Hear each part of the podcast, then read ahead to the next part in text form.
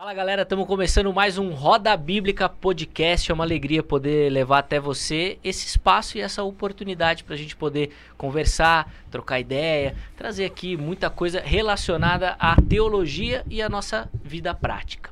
E já que eu já falei da vida, né, eu já vou apresentar o meu parceiro aqui, Vinícius o teólogo da vida, reconhecido pelas ruas como tal. E aí, Vinícius? Mais uma semana aí, Roda Bíblica Podcast. é, mais uma, mais uma segunda-feira juntos. Exatamente. Contrariando as estatísticas do momento econômico do país, nosso pequeno negócio continua fortalecido. Exatamente, cara. A ideia é, é, é continuar aqui, falar, aos trancos e barrancos, um dia a gente chega lá, né? Um dia nós vamos vencer também, vamos ter os nossos patrocinadores, ter os nossos anunciantes, o mercado publicitário vai nos reconhecer. Mas até lá nós vamos manter nosso pequeno negócio. E aí, Marco, você que é o CEO da nossa empresa. É, então, tô aqui. O, o comercial também. É, uma alegria estar com vocês mais uma vez, Eu né? imagino. Eu que sou acusado de, de possuir um espírito zombeteiro pela- pelos telespectadores Pela do Roda audiência. Bíblica, né? É. Prometo dar uma, dar uma segurada na zombaria. É, aí. pa- para, para, para de dar risada, cara, de, Verdade, de ficar azucrinando os convidados. Deixa os caras responderem. Sim. Vinícius, aproveita aí, passa nossas redes sociais, onde a galera vai encontrar o nosso conteúdo. A galera encontra no YouTube, no nosso canal do YouTube, no Roda Bíblica Podcast, aí o nosso vídeo completo com os nossos convidados ou as nossas conversas entre a gente mesmo. Os cortes do Roda Bíblica Podcast também tá lá no YouTube e no Spotify, no Deezer, o, o podcast completo só do áudio e no Twitter, no Instagram, arroba Roda Bíblica Podcast. Muito bom. Inclusive, é o lugar ideal para você mandar a sua proposta, tá bom? Pra gente poder negociar aí investidores, Patrocinadores. patrocinadores. E, e- e Quem você sabe que a tá- prefeitura de São Paulo não patrocina esse podcast? E, vo- e você que quer só, quer só dar uma sugestão de alguma coisa, tá aberto Pode aí. A gente quer te ouvir também, Exatamente. cara. Daqui a, quer- pouquinho nós vamos ter a loja do Roda Bíblica Podcast. Loja do também. Roda É, Bíblica. Vamos ter Canecas, boné, bonés. vamos ter caneca, tudo isso pra financiar o nosso Mas projeto quando a gente aqui, for né? cancelado, assim, real, a gente vai continuar com a loja aberta. Claro. é que- Não, vamos continuar, né? Mas eu, não sei. Nós estamos firmes no propósito de ser cancelado. Oh, aí. amém, amém, irmão. Firme. Amém. Ô, Marco, agora a resposta é sua, cara, de apresentar o nosso convidado aqui. Nosso convidado, Eita. ele conseguiu uma coisa que é muito difícil de conseguir. Fez Ser- um podcast, fez um podcast. ser político, ser evangélico e ainda ser admirado. Olha. Olha. É uma coisa difícil. Ser um político cristão que a gente gosta dele, que, que a gente não tem vergonha de falar sobre ele. É um cara, é um político evangélico que não faz parte da bancada evangélica. Assim como Jesus não andava com os fariseus, ele não anda com os caras da bancada evangélica. Paz. É um político evangélico diferenciado, premiado pela ONU por causa de projetos com trabalho escravo, autor de projetos como Mãe Paulistana, é, foi duas vezes deputado, secretário do esporte e vereador eleito. O Roda Bíblica tem hoje a honra de ter aqui com a gente Carlos Bezerra. Tudo bom, Uhul! professor? Pô, depois dessa apresentação, velho, já deu, terminou, falou. Vale até uma camiseta do Coringão aí, mim depois. Obrigado, Que le- Marco. Obrigado por estar aqui com vocês, Zeca, Vinícius. Quero dizer que é um prazer a gente estar junto, poder bater um papo. E na estreia do estagiário, né? O Matheus tá aqui e Ah, tal. é espero eu que tenha um TikTok, rola um. TikTok da hora aí. É. É, espero de verdade. Estagiário não, respeita o cara, o TikTok. Não, é o famoso. famoso- o cara que não, é- não é Matheus, assim, simplesmente Matheus, é o Mosca Chapada. É. Nosso amigo, o cara tem um nome lá. TikToker. TikToker. Que da hora, cara. Nosso negócio estamos gerando até emprego. Olha agora. isso, cara. A gente não paga, mas. tem- Mas aí é detalhe, trabalho tá dado. Mas, cara ó, pode pôr no currículo. agora, o único pedido que eu peço ao senhor, seja meu advogado no processo, senhor. é, isso é verdade. Vereador, pra gente começar, ô, o Marco colocou aqui uma questão que eu acho muito bacana a gente conversar, que é essa capacidade que você teve de, mesmo mexendo com política, ser admirado dentro da igreja. Da galera não ter vergonha de falar, ó, tem um candidato, indicar pros amigos, falar, pode votar, que é um cara bacana. Como é que você fez isso aí? Porque olha só, os nomes são poucos, hein? Eu acho que. Eu penso o seguinte: isso é, claro, enfim, é aquilo que vocês estão dizendo, né? É, eu acho que a política vive um momento muito difícil. no país. E na verdade não é no país, é no mundo. Uhum. Porque na verdade, hoje em dia você falar de política, você falou a palavra política, imediatamente todos os significados que te vêm à mente, quando vem a palavra política, são significados negativos. né? É, Parcela importante por causa da classe política, que não nos dá orgulho, a gente olha e não se vê representado. Aliás, a gente olha muitas vezes e manda a hashtag vergonha alheia, não faz sentido aquilo. Né? Mas por outro lado, eu não sou das teorias conspiratórias, mas por outro lado, eu penso que é importante a gente fazer uma reflexão.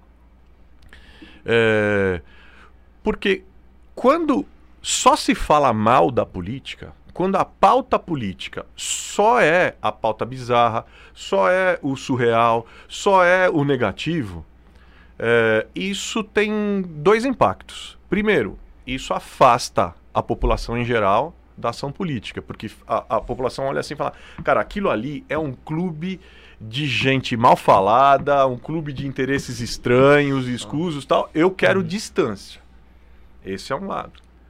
O segundo efeito colateral que eu levanto é: bom, se uma parcela significativa se distancia, é, tem gente muito interessada que se distancie para que possa ocupar esse espaço. Né? Então, assim, esse é o primeiro aspecto, né? O aspecto do que a política tem como significado. E aí, eu penso que eu sou de uma geração, um pouquinho na frente da de vocês, mas eu sou de uma geração é, que vem buscando ressignificar a atividade política com a perspectiva evangélica. Uhum. Eu não tenho, eu não me envergonho da minha fé, eu não me envergonho dos meus princípios, dos meus valores e eu não abro mão deles. Agora, eu procuro, quando a gente fala disso, eu acho que o impacto que se, que se vê quando o Marco fala, ah, é, se olha para você e se percebe uma coisa meio diferente e tal, é porque a gente acostumou, assim como a política é, é, imediatamente está relacionada a um significado negativo, a gente se acostumou a olhar para os políticos com preconceito e a gente também se acostumou, e é como eu disse, é, com preconceito muitas vezes é, é, justificado, né? E a gente, e aí imagina, político e evangélico. Bom, eu me lembro, por exemplo, no meu primeiro mandato, quando eu cheguei na Câmara, é, eu me lembro que terminou o primeiro ano, um repórter de um grande veículo de imprensa veio para mim, veio para mim, me encontrou falou assim, cara, eu preciso te confessar uma coisa. Eu falei, pode falar. Ele falou, meu, você derrubou todos os meus preconceitos. E eu não sabia que eu era preconceituoso. Eu falei, por quê? Ele falou assim, porque para mim, ser político e ser evangélico era sinônimo de fisiologismo, era ser reacionário, era ser anticiência, era ser brotosauro. Sim. Entendeu? E aí ele falou assim: eu tinha certeza quando você chegou aqui, político, evangélico, eu já. Ele falou, já meti o óculos, falei, meu.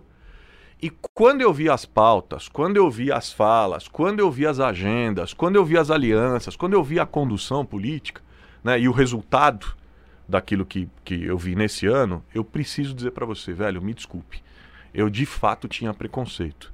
né? Então, assim, é, com- é, falando de preconceito, e aí fechando a minha ideia, a gente começou falando de preconceito, Uhum. como é que a gente derruba o preconceito? Mostrando o outro lado. Sim. Que não adianta discurso, discurseira. Sim. Cara, e como é que se mostra o outro lado? Os caras aí, a, a tal é, cambada, quer dizer, bancada evangélica, é, é, eles falam o quê? É, eu ajo de acordo, em sintonia com a escritura. Bom, beleza, beleza. É isso, bacana.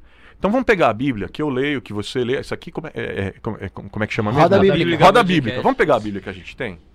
A minha Bíblia tem mais de dois mil versículos falando sobre um quarteto: o pobre, o órfão, a viúva, viúva.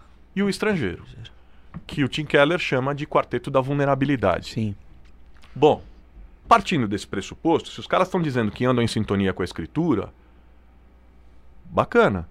Então, assim, a minha pergunta imediata é: por que que eles falam tanto de coisas que a Bíblia fala tão pouco e não falam nada de coisas que a Bíblia fala tanto? Sim. Porque a pauta é absolutamente desbalanceada. Eu não tô aqui, eu não vou nem entrar na discussão do que deve ser falado, do que não é, do que é certo, do que não é, até porque essa discussão é rasa. Não é isso que eu estou dizendo. Eu estou dizendo o seguinte: se se fala que se está falando em sintonia com a escritura, que se tem um mandato em sintonia com valores evangélicos, cara, é impossível, é impossível não ter um mandato que tenha como prioridade a garantia do direito do vulnerável. Então, velho, é, é por aí. E eu acho que isso, Marco, isso é, é, é, é, é Isaac, essa é a forma com a qual as pessoas entendem que fala, pô, peraí, isso tem coerência, isso faz Sim. sentido, eu acredito nisso e se sentem é, representadas. Sim, e é, é, muito legal quando você consegue é, ser um cristão no meio da política, admirado pelos de dentro, mas também pelos de fora, né? Porque a, a eu, eu, eu acho que tem uma confusão, às vezes, por parte da igreja quando vai eleger um candidato. Isso eu já falei várias vezes para as pessoas. Fala, gente, um candidato não tem que ser um pastorzão. Porque o, o cara não é para pastorear a população. Tem que ser um cara que entende de política Sim. e tal. E aí o pessoal pensa assim que um bom diácono na igreja, logo será um bom vereador. E, e, e, não tem a ver, né? Tem essa confusão, né? É. E essa confusão acontece, acontece por um conceito enraizado, que agora, graças a Deus, está sendo quebrado, mas um conceito que estava enraizado no seio do movimento evangélico brasileiro, que era qual? De que nós precisamos eleger pessoas que vão defender a igreja. Isso. Sim. O que, aquilo que eu chamo do modelo despachante de luxo de igreja. Ou seja, nós precisamos de alguém que vai defender a nossa igreja lá. Não, mas peraí, mas o que, que essa pessoa pensa? Não, mas peraí, ele não pensa. Pra que pensar? Não, mas o que, que essa pessoa fala? Não, mas ele não fala.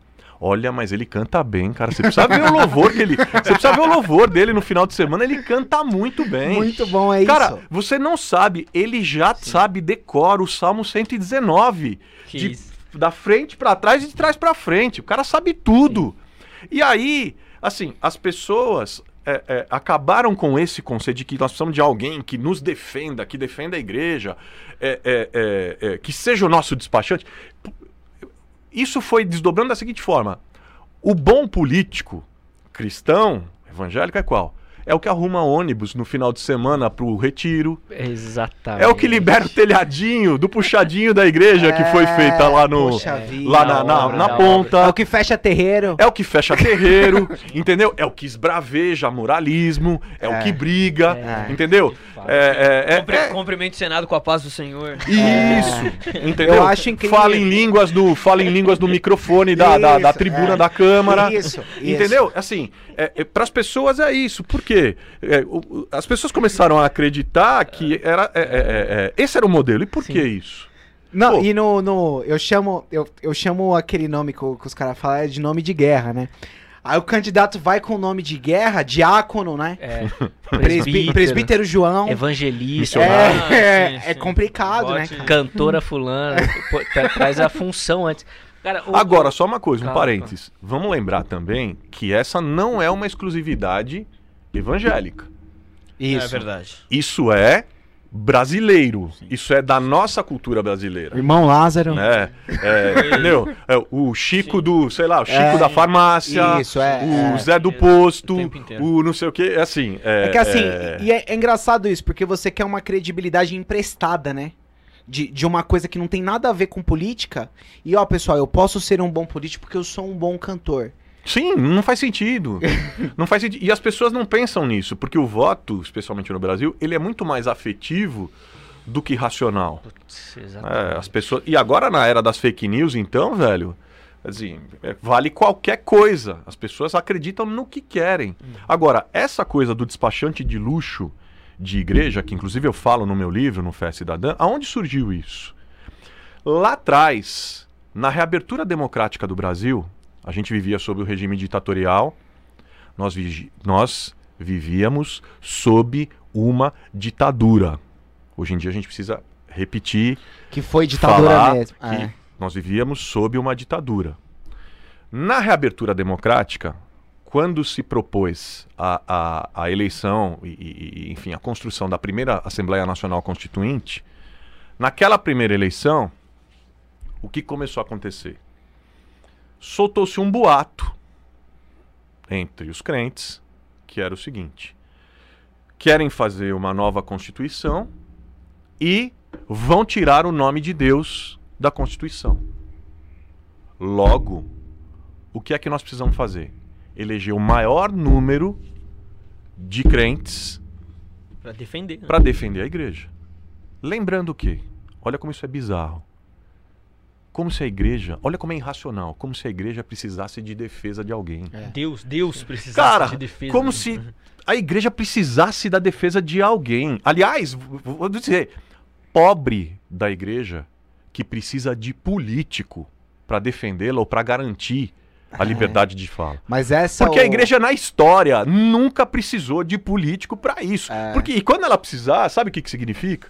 Que o Espírito Santo foi embora faz verdade, tempo. Verdade. Um político que defenda a igreja. Isso daí é até é frase de campanha, né? Sim, Mas essa- o político que defenda a igreja. Agora, fechando o meu raciocínio, porque imediatamente quando eu falo sobre isso, as pessoas falam, "Bom, tá bom, então, mas qual que é o modelo? Se o modelo não é o despachante de igreja, qual é o modelo de participação política cristã que tem impacto na sociedade? Uhum. Que, que conversa com a sociedade como um todo, não só para dentro do gueto. Qual é o modelo? O modelo é o modelo da expressão dos valores do reino de Deus Na através da prática. vida pública. Na prática. É isso. Como é que se faz isso? Sociedade. Ah, Primeiro, ética diferenciada.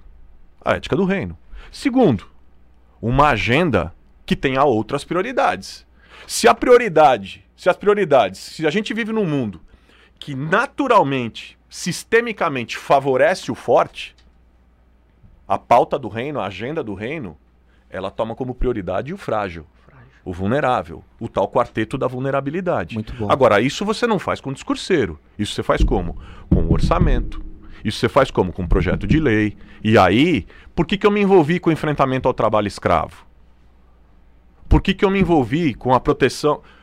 Por que, que eu me envolvi. Mãe paulistana, proteção da mulher. Proteção da criança contra o abuso sexual. A lei é importante. Luta contra o trabalho escravo. Sim. A lei de diretrizes. São Paulo não tinha uma lei de diretrizes para a construção de políticas públicas para a população em situação de rua. Essa lei foi eu que propus e aprovei. Por que isso? Ora, aqui eu fecho o meu raciocínio. Por quê? Cara, a gente não está falando que a gente faz política para expressar os valores do reino de Deus e para expressar a agenda do reino? Sim. Para ter uma pauta em sintonia com as escrituras? Mãe paulistana, mulher. População sem, te- sem rua. Sem rua. Popu- População em terra. situação de rua. É, sem moradia. O pobre. A criança vítima de abuso sexual. O Sim. órfão, a criança. E a lei que a lei que garante ao estrangeiro no país. São, São Paulo é o primeiro estado do país, por uma lei que eu propus, discuti e aprovei aqui, que garante isenção na revalidação de diplomas de todos os refugiados que aqui chegam. Que legal. Né? Por quê? O pobre, o órfão, a viúva, o estrangeiro. Você já tinha esse norte desses claro, valores, né? claro. Tem uma coisa que é legal, Carlos, eu esqueci de mencionar para o pessoal, que você é médico por formação, né? Aham. E, e eu acredito que, que assim, a sua formação como médico é, faz você enxergar a, a vulnerabilidade, muitas vezes ela tá em coisas que a gente não consegue ver, né?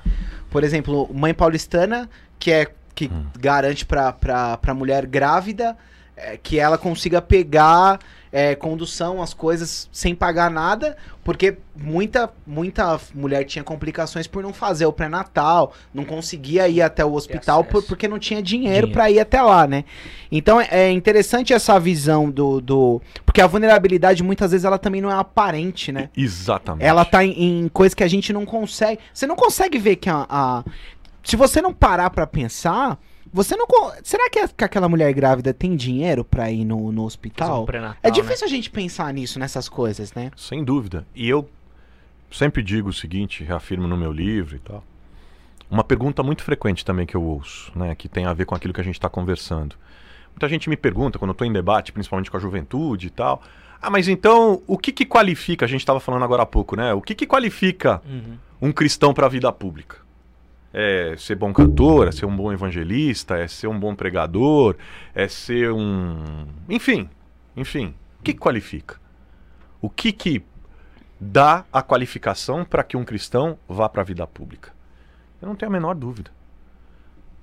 É a folha de serviços prestados à sua comunidade, à sua cidade, a- ao lugar onde ele vive, às pessoas com quem ele convive. O cara que. Uma vez eu até vi você falando sobre isso. Um cara que já fazia isso antes é também, né? isso, Sim, é O pessoal isso, é fogo, né? É. Ele nunca, ele nunca fez nada Isso. disso antes. E agora E aí ter eu tenho que sim. acreditar que ele vai fazer Não, eleito. pior, Marco, pior. Tem cara que fala o seguinte, que vota em alguém e fala, pô, mas eu esperava que você fosse É, trabalhar pelas melhorias é, é, é, com relação à população em situação de rua.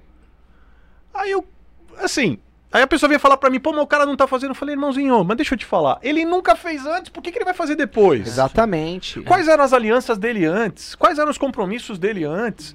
Enfim, quer dizer, o que qualifica é uma folha de serviço. Eu vou contar, eu não quero ser aqui cabotino, ficar falando de mim, não é isso.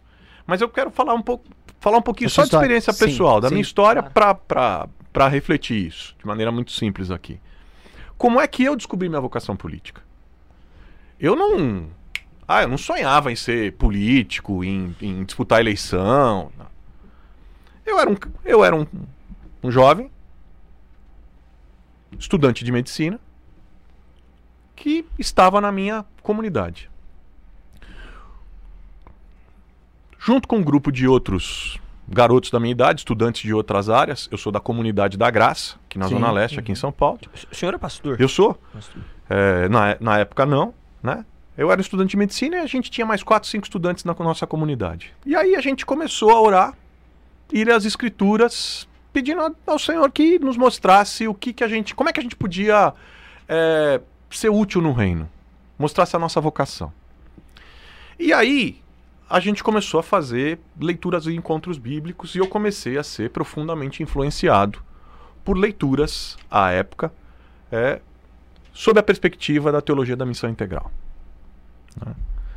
É, que me fizeram, junto com várias outras, eu sou pentecostal de raiz, tenho uma pitada de missão integral, tenho uma pitada, tenho várias pitadas e, e influências, né?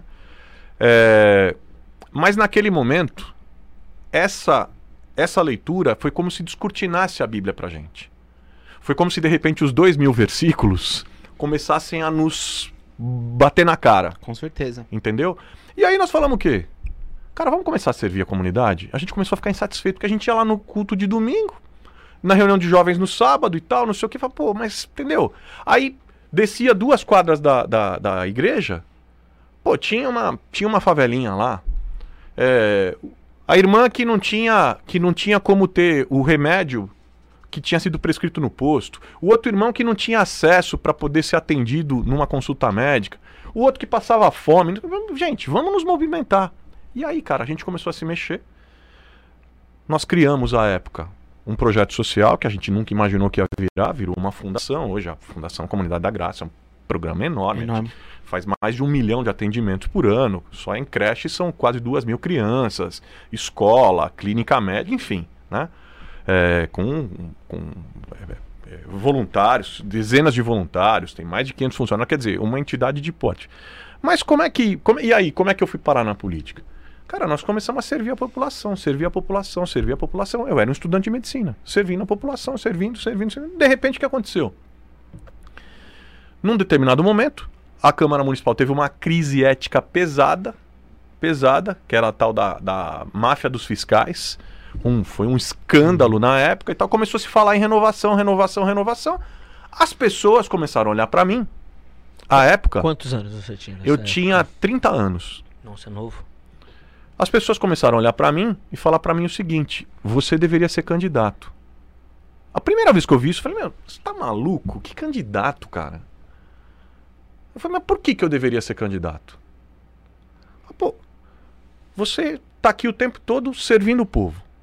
Vocês têm uma clínica aqui servindo o povo. Vocês fazem projetos que melhoram as condições de saúde de um monte de gente. Estão combatendo fome, analfabetismo, não sei o quê. Você coordena voluntários, você mobiliza as pessoas. Assim, o que, que você está esperando? Nós estamos precisando de gente assim para servir a cidade. Cara, pela primeira vez eu parei e falei. Aí eu entendi que aquilo, isso é de fato o padrão cristão, padrão de Jesus. Porque Jesus diz o seguinte: no meu reino, quem quiser governar, no meu reino, os últimos serão os primeiros. E quem quiser governar, começa servindo. Cara, não existe autoridade maior Do que essa? de testemunho e de qualificação e de carta de qualificação do que o serviço. Muito Agora, bom. claro, você agrega. É importante para um candidato cristão, primeiro, serviço à comunidade, servir os pobres. Porque isso é exercício concreto de fé. Porque esse negócio de discurso, ah, eu sou de direita, eu sou de esquerda, eu sou não sei o que, o que hoje no país é isso. É. É, Entendeu? Tá, tá. Você serve os pobres como? E aí, né? Quando? De que jeito? Como é que o seu trabalho de fato muda a vida das pessoas? É. Entendeu? Como é que você expressa a sua fé, essa fé que você tanto grita no microfone, como é que ela é expressa quando ninguém tá olhando? Muito bom isso, porque a gente se esconde atrás das bandeiras, né? E esquece de questionar o trabalho de fato, né? Esquece que o cara é de esquerda e de direita. O que, que ele faz, né? Sabe o que é pior? É. Sabe o que é pior? Eu vou falar agora dos- da questão dos crentes. A sociedade está olhando para os crentes que estão na política hoje e todo mundo sabe contra o que eles são. É verdade. Só que as pessoas estão perguntando o seguinte: e a favor do que vocês são?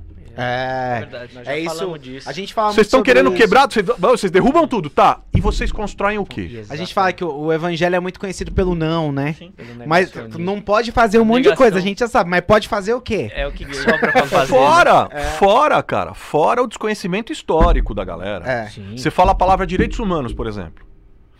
Comunista, Isso. é. esquerda, não sei o que. Deixa eu só lembrar, velho. Sim. Direitos humanos é uma invenção bíblica.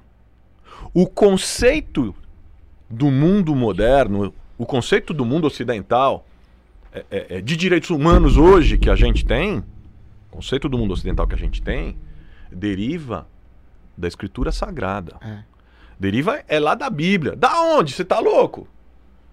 Gênesis 1. A Trindade.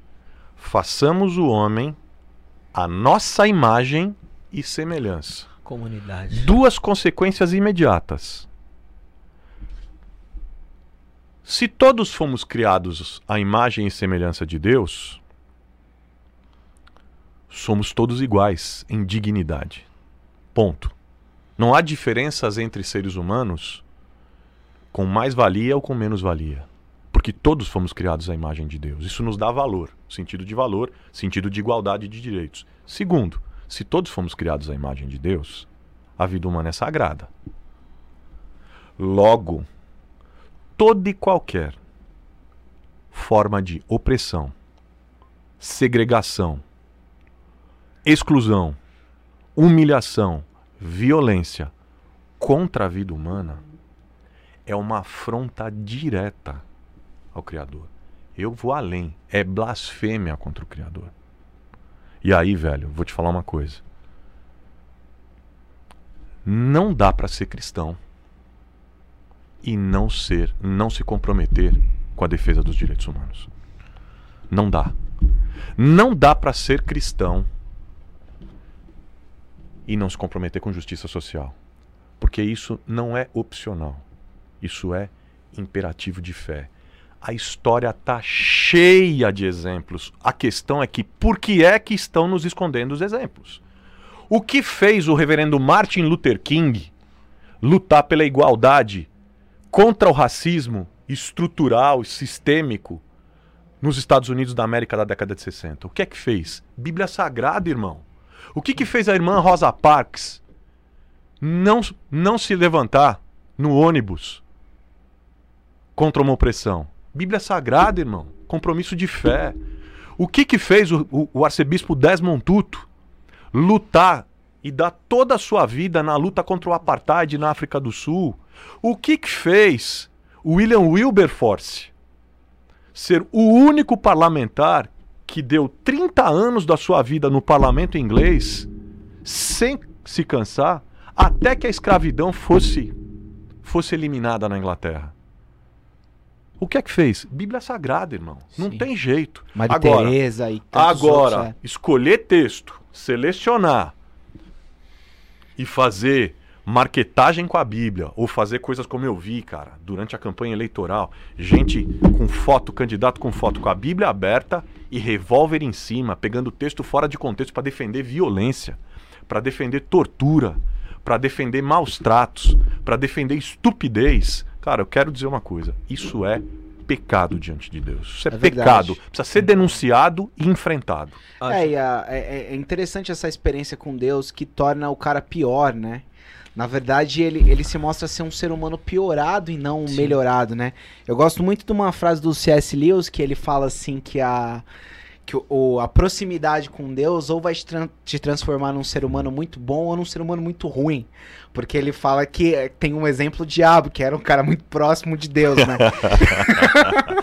e é verdade, tem gente que parece que vai mais pra essa outra vertente, é. Doutor, vereador. Não, não, pastor, Carlos. não sei, ou Bezerra. Carlos Ou Bezerra. Bezerra. A gente tá aqui com um vereador, um doutor envolvido com, com a política, com a medicina e com a igreja. Eu queria que você falasse um pouquinho pra gente agora qual que foi, como que é a- a- o papel da igreja diante da pandemia. Uhum. Co- Como que a igreja lhe deu, se, se fez bem, se não fez bem, voltar com o culto era O que legal, deveria voltar com o fazer. culto, o que deveria fazer. Explica um pouco pra gente. Ó, eu vou falar pra você que eu tive uma experiência incrível com a igreja durante o período mais crítico da pandemia, apesar de que nós estamos de novo vivendo uma segunda onda e um período crítico. né? Eu, quando, quando eu era secretário municipal, até março do ano passado, e aí eu, eu me desliguei. Secretário de, de esportes. Eu era né? secretário de esportes. Parabéns pelos projetos. A Taça das. Favelas Ah, foi boa, muito legal, cara. Obrigado, obrigado. E eu me desliguei da secretaria porque eu ia ser candidato Uhum. novamente, né? E aí você tem aquela coisa de se desincompatibilizar. Eu me desincompatibilizei, falei, bom, agora vamos fazer um trabalho, vou ter ainda mais presença em todos os lugares onde eu estive, com os projetos da, da, da- da Taça das Favelas, os- todos os outros projetos da- que, que eu fiz lá, CBF Social aqui em São Sim. Paulo, tal, um monte de coisa, né? Vem a pandemia, fecha tudo. Eu falei, caramba, e agora, velho? Imagina um cara como eu, como vocês, né? Que vive de se comunicar com as pessoas, de falar com as pessoas, e fundamentalmente de ouvir as pessoas, de estar perto, de. É aquela coisa que você estava falando, assim, a gente só consegue ver a necessidade quando está perto. Sim. Sim. E a gente só consegue ter empatia com aquilo que a gente vê, com aquilo que a gente presencia. Né? Por isso que esse negócio de fazer política de dentro de gabinete não funciona, velho. Entendeu? Isso não existe. Né? É, é, por isso que essa coisa de ser candidato. Candidato por quê? Porque eu tô no YouTube. E daí que você tá no YouTube, velho? Entendeu? O cara que vai votar não tem que ter expectativa de que aquele cara vai sentir a dor das pessoas, porque ele nunca foi no hospital público. Aliás, aliás, vou dizer uma coisa, hein, Marco? E, e- e Vinícius? Vou dizer uma coisa. Interessante que esses caras, os, os tão. Os youtubers, os, os Influencers, tais, os influencers influencers. tal, que estão na política, pergunto a vocês. Avaliem o mandato dessas pessoas. Quando foi a última vez que ele pisou numa favela? Quando foi a última vez que ele esteve num numa escola pública? Quando foi a última vez que ele esteve num hospital público? E não estou falando para fazer sensacionalismo. Estou falando para ouvir as pessoas de verdade. Estou falando para sentir o que está acontecendo, o que estão vivenciando os profissionais que estão na ponta. Cara, é só converser o mole, vou fazer, vou fazer, vou não sei o que mais, sou contra, sou contra, sou contra. Enfim. é, Mas a gente estava falando. Ixi, ó, Da me- pandemia, me- da Ah, da pandemia. pandemia. Da igreja A pandemia. Aí a gente tava falando aqui da pandemia. Cara, vivi uma experiência incrível. Aí saí, pandemia, tal, não sei o que, e agora? Falei, putz. Comecei a fazer umas lives. Uhum. Aliás, vai virar livro. Olha, que legal. Ontem, Que eu, legal. ontem eu comecei o projeto. As lives vão virar livro. Que animal. Vão virar livro. Alguma coisa tipo, sei lá, diálogos da pandemia. Show, muito bom. Entendeu? Eu assisti, assisti alguns. Ah, mesmo? Assisti- Vão, vão virar livro. assisti Tem com Ed- muito com o Ed material René. rico. É, Tem eu com o Ed, com o. Caio. Tá tudo Legal. no YouTube, É. assim. Tem uma com o Saião, que é maravilhosa. Mano. Putz, tem de tudo, velho. Tem de tudo. Tem o Celso Ataíde, o cara da CUFA. Tem, é, meu, tem de tudo, né? É, o Hélio de la Penha. Foi, Legal. foi legal. sensacional, foi sensacional. E aí comecei a viver aquela experiência. Mas aquilo em si, pra mim, tava sendo maravilhoso. Eu tava vendo o retorno das pessoas também. As pessoas gostavam muito, muito, né? Tava todo mundo em casa, cara. E aí eu falei, caramba, eu preciso fazer alguma coisa, cara. Nós precisamos fazer. Aí eu falei, veio a pandemia, parou tudo, as igrejas fecharam. Aí, cara, Deus começou a falar comigo. Os prédios se fecharam. Mas é tempo da igreja estar em movimento. O que, que eu fiz? Comecei a ligar para alguns amigos pastores. Falei, cara, o que, que você acha da gente abrir o espaço da sua igreja para ser um posto de depósito de medicamentos, de recebimento de alimentos e de doações, é, enfim, da gente começar a usar o espaço para servir a comunidade, servir a cidade. O primeiro pastor falou: pô, eu topo. Eu topo. O segundo, eu topo. Eu topo. falei: opa, peraí. Cara, quando eu vi, aí tem um pastor de uma grande igreja aqui, é até legal falar isso, né? Porque se fala, às vezes se fala tão Sim, mal mal. também. Sim. É, dos pastores, né? E, cara, não é a regra. Não é a regra. O pastor Paulo Lutero de Melo, pastor da O Brasil para Cristo, Barra Funda aqui. Barra né? Funda, uma grande igreja. Ele me ligou emocionado.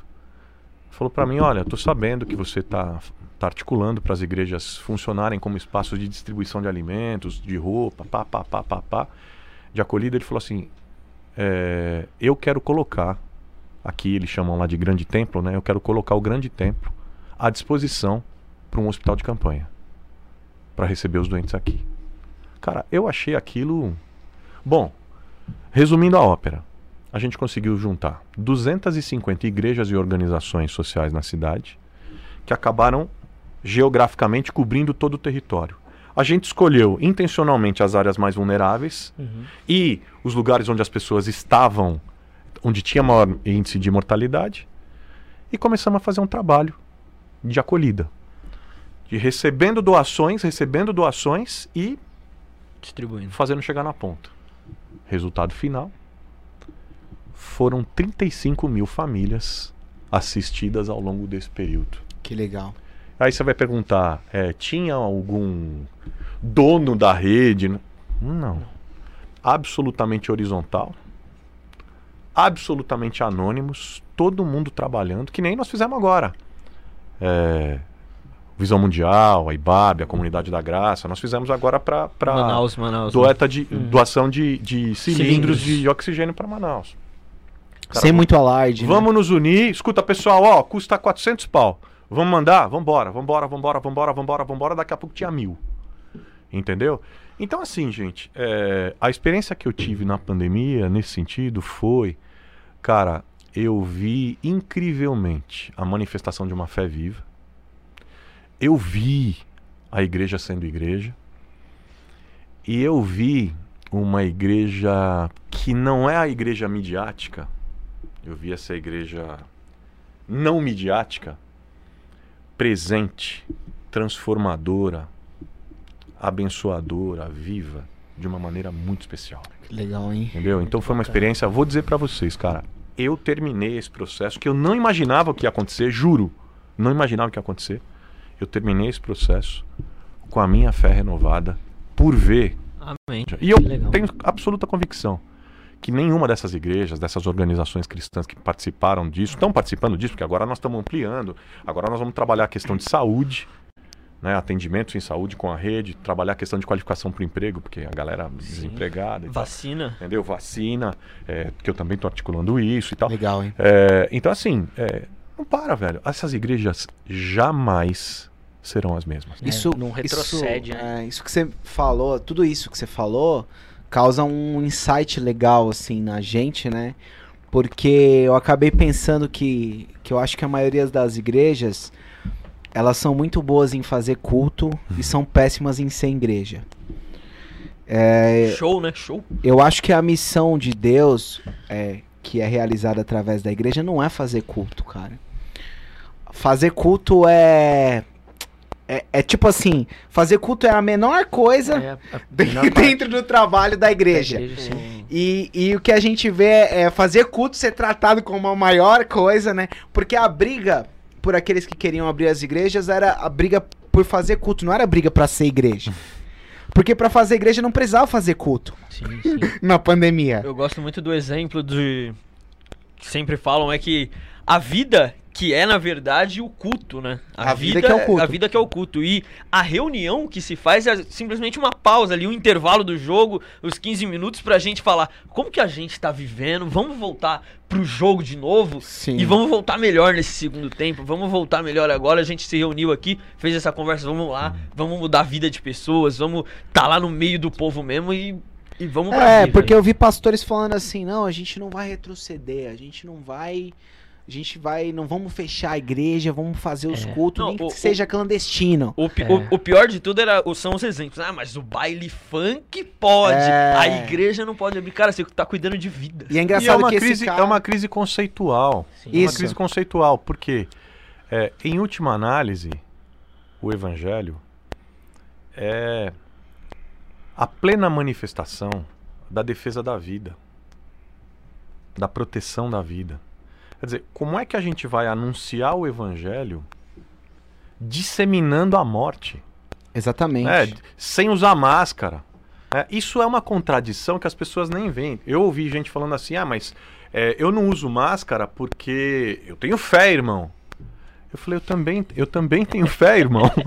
É, Eu tenho um tenho- amigo que fala que come cuscuz. Eu como cuscuz, cara. eu também tenho fé, acompanhada de sensatez, né? É. acompanhada de respeito à vida humana, porque a minha fé me leva apenas, não apenas a preservar e a respeitar a minha vida, o meu corpo que é templo do Espírito Santo, assim como a preservar e a respeitar a sua vida, né?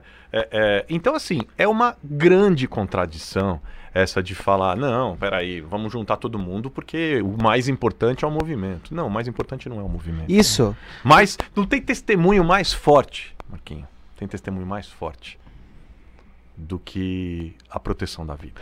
E é engraçado assim a promoção como- da vida. como- É, quando você vai, Valorizar a vida, né? quando você vai ficando é, um pouco mais experimentado na vida, não que eu seja tão Velho. não que eu seja tão velho, Não, mas eu, pode mas eu sou falar, um pouco cara. velho Mas do sua barba tá pretinha toda É. ainda. Ó a minha como é que tá. que é a do velho, Zeca tá, Não, tá um aqui, idade, outro tá- ali. De idade, não- Experimentado foi É. uma boa de uma É. palavra, né? de idade eu não sou velho, mas sou velho no- na igreja, né? Tá bom. tipo tá assim, bom. porque você tá na igreja desde pequeno. Tá. E Nasceu aí, na cara, igreja. É, é, você acaba traçando uns paralelos. Esse cara que tá brigando pra fazer evento, eu tenho certeza que é o cara que não tá fazendo nada pela comunidade. Sim, sim. Se eu for chutar, eu já sei que é esse cara. Porque ele tá brigando pra fazer evento, mas ele não tá brigando É. pra distribuir alimento. É. Que é isso. Ah, espiritualizaram precisa- a briga, né? Tipo, cara- o demônio quer fechar a igreja e nós vamos orar e vai abrir, sabe? Então não tem nada a ver. E outra, a velho. gente sabe que tem todo um lance de oferta envolvido, Tem, monetário. Por que, que o cara quer fazer É. evento, velho? Não O cara sei. quer fazer evento porque arrecada dízimo e oferta. É, é. E, e, é, eu gosto muito de uma fala do, do, do Ricardo Bitum, que ele, é, uma vez ele tava fazendo uma, uma exegese do texto da viúva, né? E aí o que, que ele disse? Que aquela viúva que, que, a- que Jesus elogia ela, que ela vai até o gasofilácio e, e, e deposita aquilo que ela tem, na verdade aquilo que ela não tem, né? Uma coisa meio filosófica, né? Ela dá aquilo que ela não tem. Ele diz assim que a viúva, aquela viúva não deveria depositar no gasofilácio, mas ela deveria tirar dinheiro do gasofilácio. É, perante a lógica do reino, ela tinha autoridade para colocar a mão dentro do gasofilácio e pegar o dinheiro para ela. E aí, às vezes as pessoas esquecem isso dessa igreja que serve, não a igreja só que tira das pessoas, que essa é a verdadeira igreja, né, Carlos? Sem dúvida. É, mas o Carlos falou isso de, de experiência de pessoas dentro da própria igreja passando necessidade. Sim. E a própria igreja não consegue é, logística pra pra suprir a necessidade dos seus membros. Sim. Cara, e não tem um senso, não tem uma preocupação com Que era isso. o mais sim. básico, né? Que era o Mas é mais porque, básico. mas é por causa disso que a gente tava falando, quer dizer, há um desvio de foco. É, né? Por exemplo, não há nenhum problema, nem, não vejo nenhum problema no sentido de que a igreja faça sua arrecadação, mantenha sua estrutura e tal. É, a questão é a seguinte, é, e quando a gente fala disso, quando ela está cumprindo a missão dela, cara, pouco importa para as pessoas se elas vão estar reunidas ou não, porque É. as pessoas continuam investindo Abençoando, sim. naquilo que faz sentido para os valores dela do reino. Elas entendem essa Entendeu? parceria. né? Elas, É. m- é, elas têm uma. Porque são duas visões de igreja. A visão de igreja, onde a pessoa dá para ter algo em volta, para ter algo de volta. E a visão de que é essa que daí, cara, não dá para fechar. Entendeu? Isso. Porque, isso. meu, se não tiver ninguém aqui pra, pra ficar barganhando o tempo inteiro, ela, se tá fechado, eu não vou ter nada de volta. Porque é o ritual, né? Se acabou o ritual, acabou a igreja. E uma, né? e uma outra visão onde as pessoas contribuem porque elas sabem que aquilo, a forma com a qual elas contribuem, vai abençoar outros. Ela não quer que o reino deixe de andar, ela não quer. E se aquilo é um projeto do reino, cara, vou continuar investindo. Não é se eu tô lá, se eu não tô, porque eu quero que eu quero ser alimentado com a palavra pela, pela, é, é, é, pelos cultos online. Eu quero que os programas continuem acontecendo. Por exemplo, lá na, lá na comunidade, quando a gente quando começou a pandemia, a gente é, tomou a gente tomou, vamos dizer, um lema entre nós. Ninguém entre nós fica para trás. E ninguém entre nós pode passar necessidade. Quero o quê? Era um alerta para todo mundo ficar assim, cara, nós vamos servir todo mundo, vamos servir a cidade, mas presta atenção no seu irmão. Sim. Presta É- é- é atenção. em rede mesmo, porque, como você falou, né? Vamos aqui. porque seria contraditório. Estamos é. preocupados em transformar uma. Cara, e o meu irmão do meu lado passando dificuldade. O que, que isso gerou, por exemplo? A gente tá falando de experiências da pandemia, né, Vinícius? O que, que gerou, por exemplo? Gerou uma iniciativa super legal que meu irmão fez. Meu irmão tá pastoreando a- a, comunidade, o Ronaldo. Uma iniciativa super legal, que foi o quê? Eles, nós fizemos lá um banco de dados de todos os profissionais que estavam desempregados, que eram autônomos, que eram prestadores de serviço e que estavam passando algum tipo de dificuldade. Fez um banco. Publicou nos, nos canais da igreja. E o trabalho todo foi o quê? É o seguinte: todo mundo tem que comprar fruta, não tem? Toda semana? Tem. Cara, ao invés de comprar fruta lá no, sei lá eu, no, no supermercado, no hipermercado, pô, compra fruta do Carlos, que é nosso irmão aqui, e que o negócio dele tá parado. Isso. Compra o. Manda consertar o, o, O carro. O, o carro com o irmão X. Pô, vai contratar uma aula de, música? Contrata da irmã, tal, porque essa é uma maneira da gente se preservar também como comunidade. Sim. Legal. Entendeu? Então, assim, isso demonstra muito. e Isso nos fortaleceu como comunidade. Pra caramba. Entendeu? Isso mudou o nosso olhar. Lá. A gente viveu uma experiência muito diferente. E eu- a gente passou a se cuidar. Com isso, cara. Com isso a gente evitou que um monte de gente que estava passando dificuldade, quem ficava desempregado, era assistido. né? Ninguém ficou na mão. E Legal. uma coisa legal, pra- a gente falando de trabalho, é que o- a, a dona Maria que vendia fruta não abusar do valor. Olha, eles vão Claro. comprar de mim, eu não vou abusar, colocar o valor lá em cima, Isso, como Claro. muita gente é, fez, até é. porque o trabalho não é simplesmente um lugar que você ganha dinheiro, a gente aprende assim. O trabalho é como eu sirvo as Isso. pessoas o Isso. tempo inteiro. Eu não tô lá no meu trabalho só, eu ganho dinheiro. É a ideologia do eu reino, tenho, né, o eu tenho um, um sentido naquilo que eu faço, eu tenho um sentido no meu trabalho. Então essa coisa acaba gerando uma, uma coisa legal. Sim, sim. assim. É, um- é. Uma corrente. Cara, Eu deixa eu contar. Arrumar o carro, arrumar o carro não é, só arrumar o carro ali, Não, né? não. É, eu tô levando ali o, o transporte da pessoa e tal. Deixa eu contar uma experiência legal. A última vez que eu tive lá na comunidade da Graça, e aí eu vou querer que o, o Carlos comente um pouquinho sobre isso. A gente falou bastante da política, eu queria entrar um pouquinho na área teológica, Carlos, Uhum. porque é, parece que assim como na política, na teologia, eh, o pessoal também não gosta muito de você, não, principalmente com o pessoal que você anda.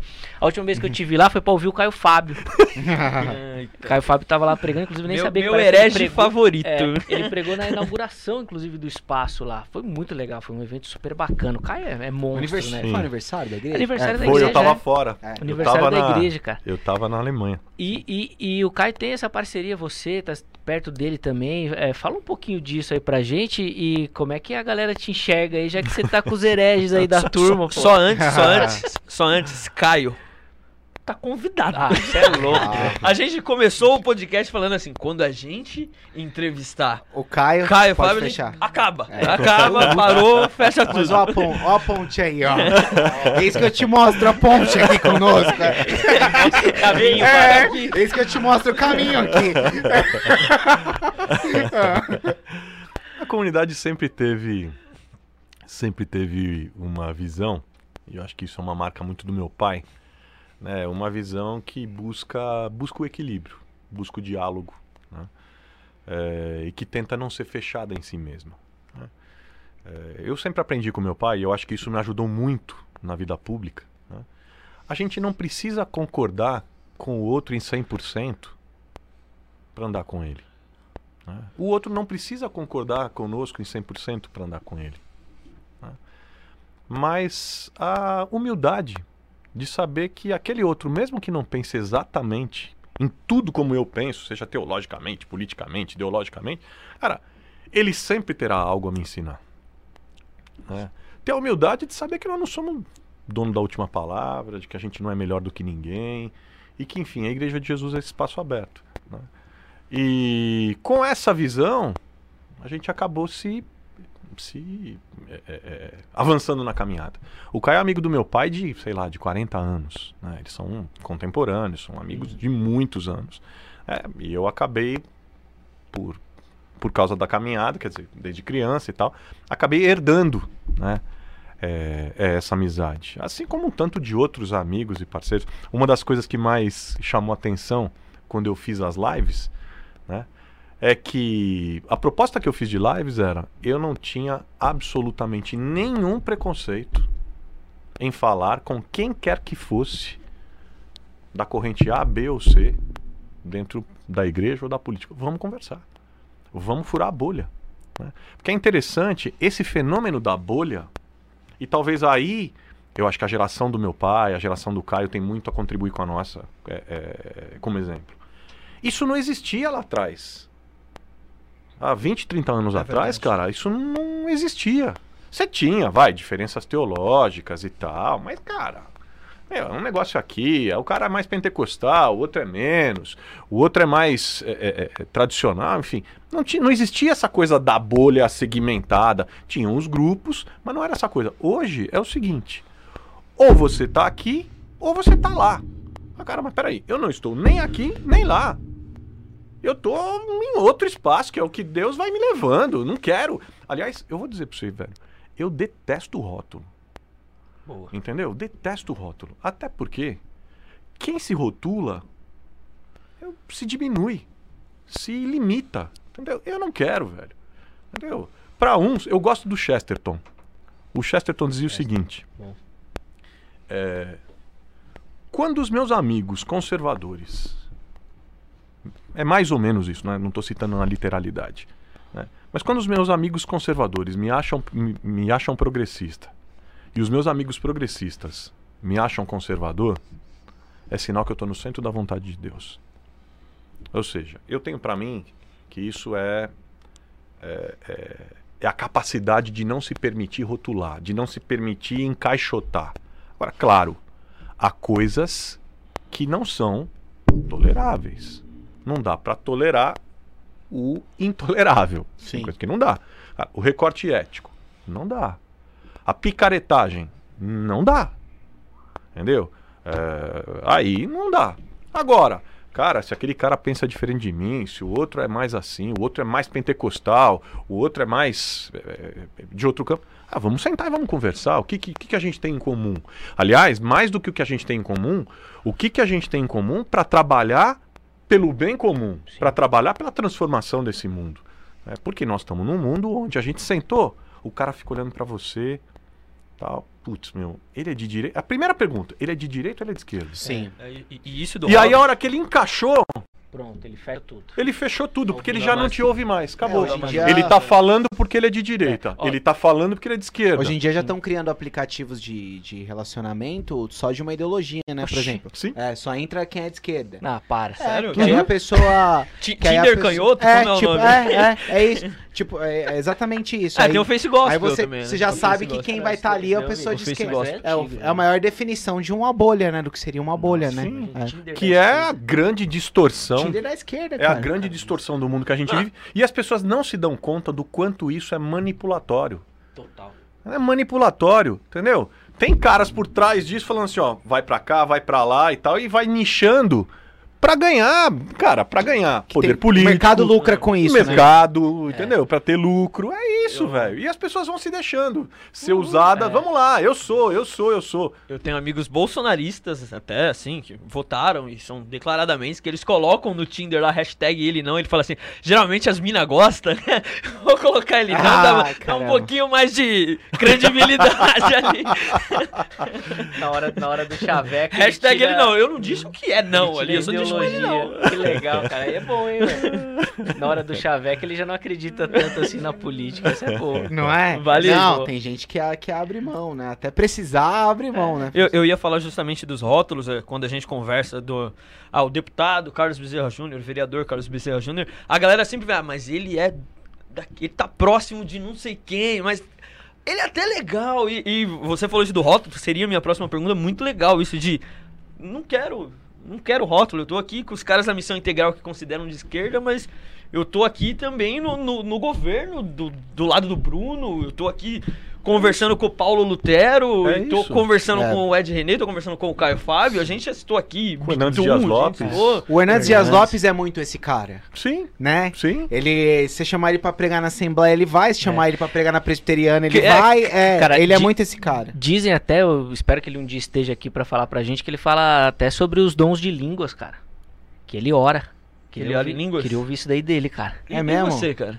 Não, o Ah, Hernandes ainda Dias não Lopes tive ele essa vai capacidade. vir. Não tive essa capacidade. O Hernandes Dias Mas- Lopes ele vai vir exatamente porque ele é esse cara que vai em qualquer lugar. Cara, Eu tenho certeza que ele vem. é. É, então, ia ser louco, mas isso daí é fundamental, Se cara. estiver você dentro da agenda, ele vem. Ah, vem. Você quebrar essa- esses paradigmas que criam. Não, tem que quebrar, rotulando velho. A melhor assim, experiência que eu vivi na, na, na- na pandemia com as lives foi exatamente essa.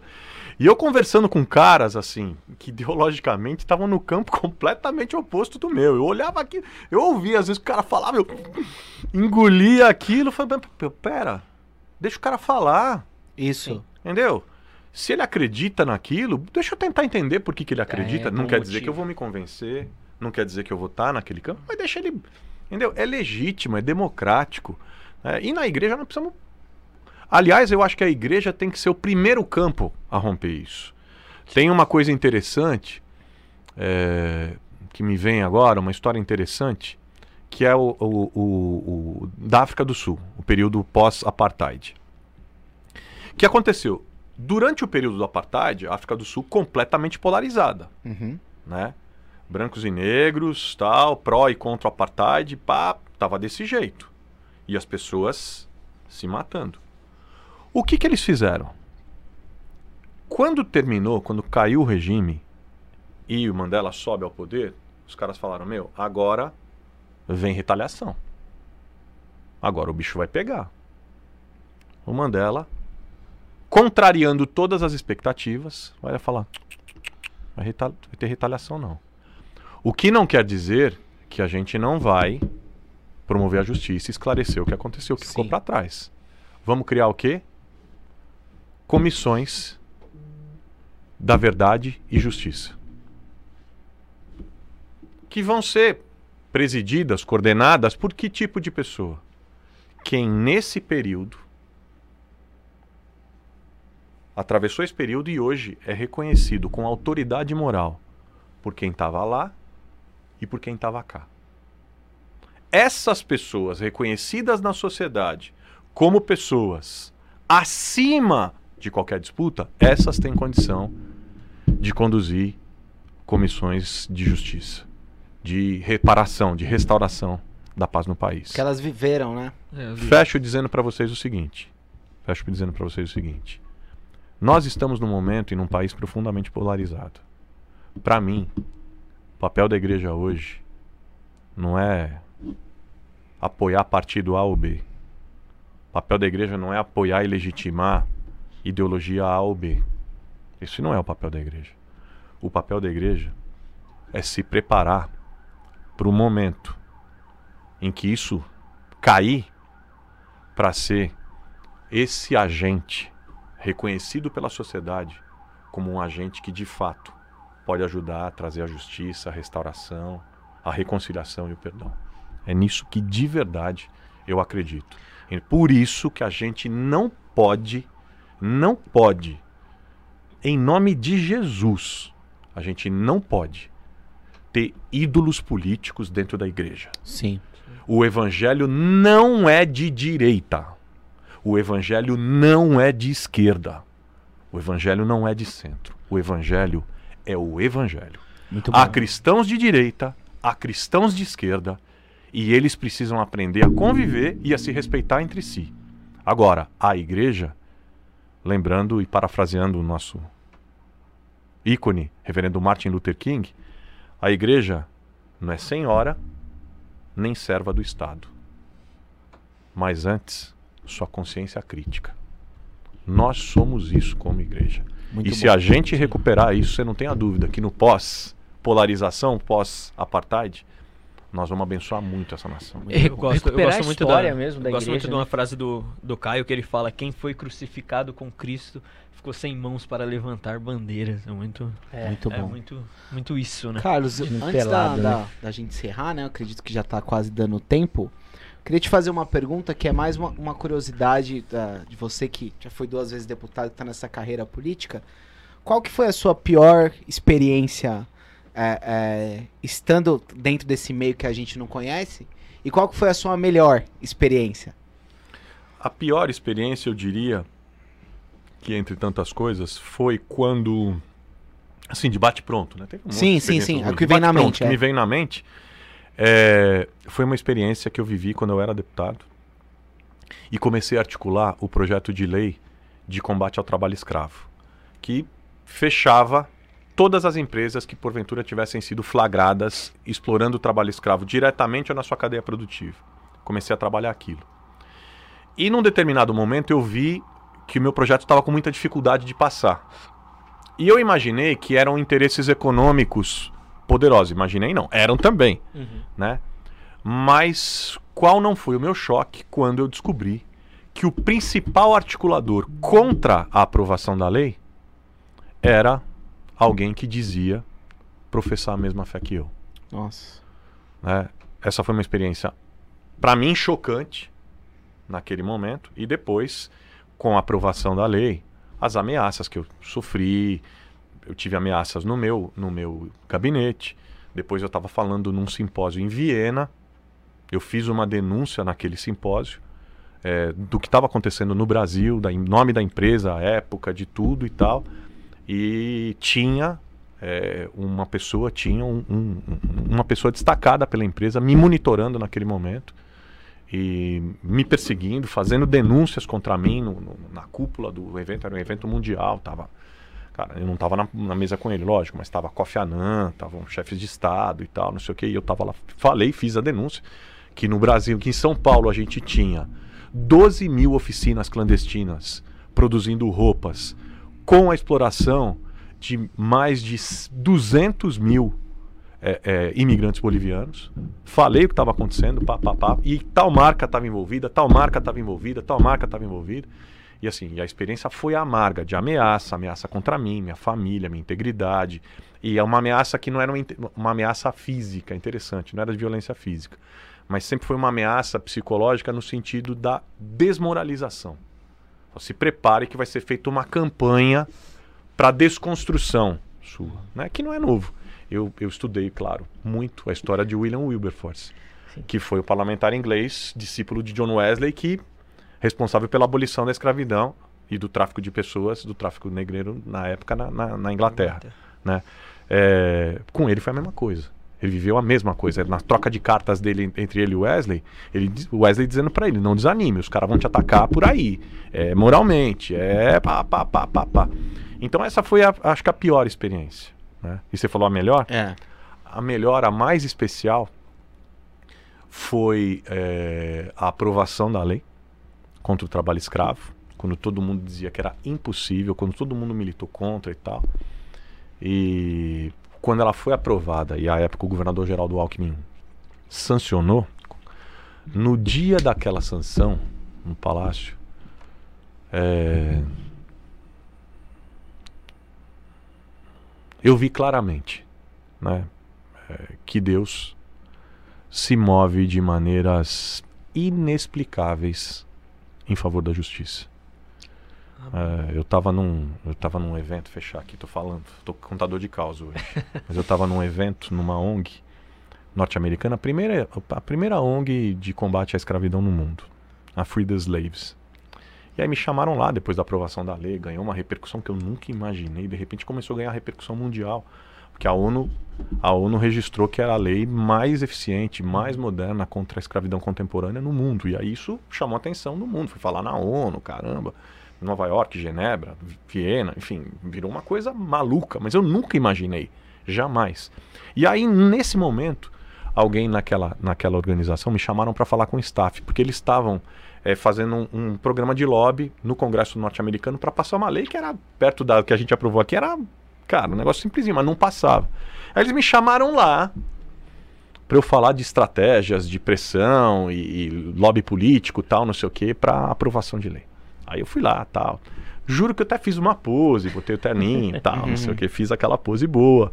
Você olhava assim, você falava, você jurava que era um capô. cara aí, cara, uhum. como disse um amigo meu, tá patrão esse aí. tá podendo tal. Aí fui lá, falei. É, falei, olha, é, aí contei a estratégia, a estratégia foi assim, a pressão através de uma CPI, papapá, papapá, os stakeholders, políticos, pá, pá, pá, articulação, babá, denúncia, tal, imprensa, população, tal. Aí eu cheguei e falei, falei, bom, essa é a estratégia. Eu falei assim, era uma reunião com o staff, eu falei assim, se vocês achavam que eu era maluco, a partir de agora vocês vão ter certeza. Aí os caras. Aquela ONG, essa organização, era um, é uma organização confessional. Nasceu como organização cristã. Mas hoje. Não mais. Eu falei. Tudo isso aconteceu Claro que eu trabalhei muito, claro que eu articulei, claro que tive estratégia, claro que mobilizei, mas só aconteceu por um motivo. Por quê? Pelo imponderável da graça de Deus. Aí os caras para mim assim, tipo, o que, que esse maluco tá falando? Imponderável da graça de Deus. Assim, sabe por que que aconteceu? Eu não sou causador, eu sou instrumento. Eu só fui uma das pessoas, um dos corações mobilizados pelo Senhor, pela mão dele, em resposta a milhares de orações de gente escravizada, oprimida, excluída e sem voz. Eu só fui instrumento. Foi isso que eu fui. E assim aconteceu. Né? Os caras olharam, falei, é isso, porque Deus se move de maneiras inexplicáveis. Falei, humanamente não dá para explicar como se aprovou uma lei tão dura no estado mais rico da nação que virou referência mundial. Não dá para explicar humanamente. Mas é porque Deus se move de maneira inexplicável em favor da justiça, em favor daqueles que clamam pelo nome dele. Muito bom. Aplaudir de pé, hein, igreja. que coisa linda, hein? Bonito, amém, irmãos. Amém, amém, amém. Cara, ah, infelizmente, nós vamos ter que encerrar. Não queria encerrar, não, cara. Queria conversar mais um pouco, porque o papo tá bom pra caramba, legal, né? Legal. Mas, Carlos, poxa, obrigado, assim, gratidão do nosso coração por aceitar o convite, né? Tá aqui. Eu sei que quando o Marco te chama não dá muita credibilidade, né? Mas releva isso daí, outras oportunidades, lembra da gente, tá? Não precisa só lembrar dele, não da picaretagem dele, não. Tá? Não, depois da apresentação que ele me fez, cara, eu volto sempre agora, é, ele, ele, ele, ele, quis puxar o saco, com certeza, limpar a barra dele. Falou, faz uma semana que ele tá escrevendo esse texto. Não, o Vinícius é, de camiseta do Coringão. Você do Batman. Batman e o Marcos me fazendo essa apresentação, velho, esquece. Tá ótimo. Boa, né? Muito bom. Carlos, obrigado de novo. É, quiser deixar sua rede social, tá. alguma informação, inclusive você trouxe o livro. Ah, eu trouxe o livro. Ó, eu trouxe o livro. Quem quiser, quem quiser comprar, ele está disponível, né? No mais fácil é o Amazon, uhum. tanto na versão impressa quanto na versão digital. na versão digital. Tá? Agora tá, tá, tá em promoção, tá super, tá super em conta. Legal. O livro Fé Cidadã, que fala sobre essa conexão entre fé, justiça e direitos humanos. Né? Eu trabalho todos esses conceitos que a gente falou aqui sobre como fazer política enquanto cristão, chamado, vocação, conto um pouco da minha história e resultados práticos dessa caminhada que eu considero uma caminhada é, alternativa uhum. àquilo que a gente está acostumado a, a, a, quando a gente fala de política evangélica. Minhas redes, Carlos Bezerra JR é, é o meu Instagram, né? É, são todas Carlos Bezerra JR, Instagram, Facebook, a principal é Instagram, Twitter, né? Que mais? É, ah, se quiser falar comigo pelo direct do Instagram, a maneira, maneira mais fácil, eu sempre respondo, tô lá e tal, enfim, acho que essa é a maneira mais. Eu tenho um canal também no YouTube que, ah, sim, as lives, eu fiz 113 lives Caramba. no período Caramba. no período mais forte da pandemia. São, perdi a conta de quantas horas de gravação. Tem gente de todo tipo, testemunho de todo tipo, histórias inusitadíssimas, porque a gente sempre, eu sempre explorava o lado B do convidado. Né? Então, tipo, alguma história que ele nunca contou, tá lá na live, por isso que vai virar livro. Tá no YouTube, youtube.com barra Carlos Bezerra JR oficial. E também tá nas plataformas Deezer e Spotify no formato de podcast, Podcast. que é E- Carlos Bezerra Júnior. Carlos Legal. Bezerra Inclusive já tá convidado pra voltar quando lançar o livro, pra gente Boa. falar sobre Olha o aí. livro também. Boa, vai ser legal, falando, falando em livro, eu começço aqui agora. Ah. O Multa Roda Bíblica Podcast. Tá, tá dado a multa aqui? Que Vai ficar com a gente, então, esse? Vai. Vai ficar com a gente. Mas É. esse autografado é meu, é, Esse eu vou trazer autografado- um outro, Tá é. bom, tá bom. Já que ele quis fazer isso no ao vivo, então eu vou quebrar Não, eu ele no tava- ao vivo também. Eu tava devendo pro Marco também, velho. Aí. Eu tô devendo Não. pra ele. O Marco é um cara. Pensa num cara perseverante. Olha aí. Entendeu? Ele Eu- leva, ele eu leva sou a sério. fruto da né? perseverança Ele leva dele. a sério o, o Eu sou fruto da do espírito, né? perseverança O fruto do dele. espírito. Falei, Meu, você vai lá, você vai lá. E eu falei pra ele, a última vez que a gente se viu, tava na boca da eleição. A gente se encontrou é, é, sem querer e tal. Foi, Aí ele falou, pô, falou, ó, passou essa loucura, eu vou lá. Pode ficar tranquilo. foi. E aqui estamos nós. É verdade. Que legal. Na primeira não, muitas. na verdade, eu falei isso pros próximos, porque a gente já sabia que esse era nosso. E o, e o Carlos, é, é, além de eu ser perseverante, sabe aquela coisa que você sempre encontra o cara? Impressionante. Aí eu fui na peça do, do, do Giovanni C no lançamento da. Como, como É, tinha? A Radassa. Aí encontrei ele na porta. Aí falei, mano, Ó. vamos lá. Você tá me devendo. Aí eu fui Você tá me dia, cara, devendo. numa padaria, velho. Lá em São Miguel, tipo, lá em São Miguel. aí tá numa um lá, padaria, não. eu tô indo num evento, parei pra comer um sanduba de mortadela, tô lá, comendo meu sanduba quietinho. Falei, aqui ninguém me conhece, ninguém. O Marco. Eu só vejo a mãozinha no meu ombro. É. Ô, meu, eu falei, putz, eu tô na dívida com o ele falou, eu acho que aí ele falou amém, senhor. O seu servo, seu servo vai lá. servo ouve. A perseguição do Marco foi pior do que a das denúncias contra a escravidão. Cara, que isso? O cara tava atrás o tempo Encontrei o cara demais, encontrei ele demais. Que legal. Que é, legal. Obrigado, obrigado Imagina. mesmo. Show. Obrigado a vocês, o papo Valeu. foi ótimo. Meninos, obrigado, hein? Valeu. Obrigado a você que acompanhou. Ó, siga aí no nosso canal no YouTube. Já dá um like no vídeo também, você que tá assistindo. Pode colocar o seu comentário inscreve aí, no se canal. inscreve no canal. Cara, dá essa Segue no Instagram, segue no gente. Instagram, arroba Roda Bíblica Podcast em tudo. E se a crise continuar, nós vamos ser perseverantes. Ah, não, a última, a última pergunta que a gente combinou de fazer, a gente combinou assim nós três, vamos fazer uma pergunta lá pra ele. Existe algum incentivo do, de algum lugar assim pra, Ah, é, de- pra de podcast? Cara, o cara vai ajudar. pra podcast, algum, algum, algum lugar que a gente escreveu edital, alguma lei que sente que alguma ajuda lei, podcast? alguma coisa. Digamos que esse é um ótimo papo pra logo depois do encerramento. Muito bom. Galera, valeu, obrigado. Um abraço.